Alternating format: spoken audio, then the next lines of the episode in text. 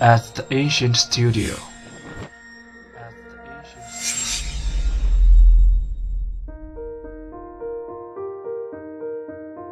精作剧目，精作音乐，我们用声音说话。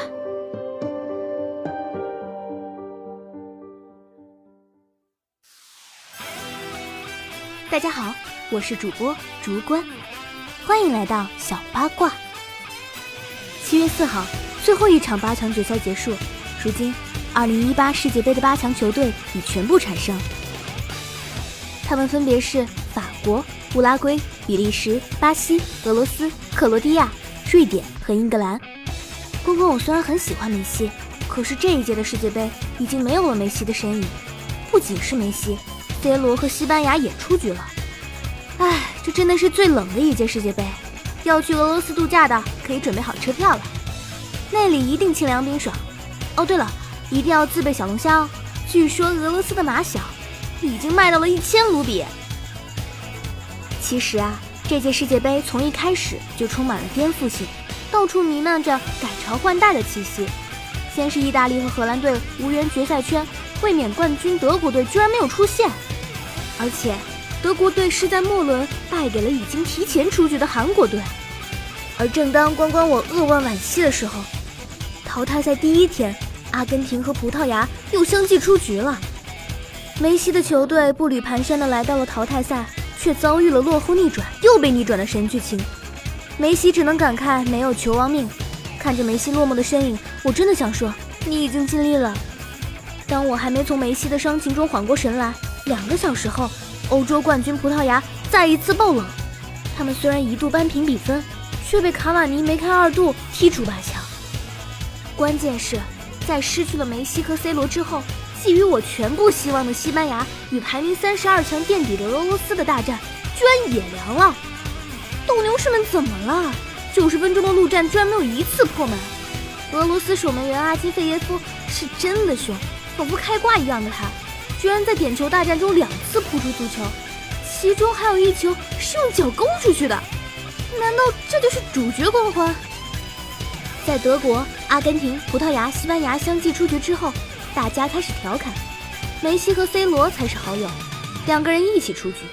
网友们甚至预测说，梅西和 C 罗干脆在机场等一天内马尔得了，然后一起回家。好在内马尔给力，没有跟梅西他们一起回家。八强决赛中。巴西的对手是墨西哥队，虽然墨西哥曾在小组赛击败了卫冕冠军德国，展现出了强大的黑马潜质，我的小伙伴们纷纷路转粉。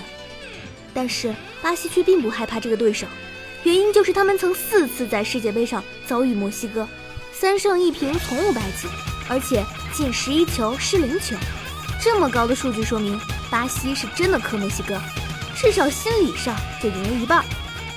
也许正是这种恐巴症。从中作祟，墨西哥人开场二十四分钟之后便陷入了被动，全场十四次射门仅射正了一次，几乎全场都跟着巴西队跑。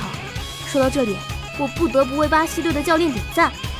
正是因为有了随机应变的阵型和战术，巴西才能如此轻松地战胜了老对手墨西哥。在之后，桑巴军团在内马尔的策动之下锁定了胜局。先是内马尔自己铲射破门。紧接着又灵巧突破之后助攻菲尔米诺再进一球，最终以二比零的比分击败了对手，成功晋级八强。本来寄希望于再进一球扳平比分的墨西哥，在八十九分钟菲尔米诺的进球中彻底失去了希望。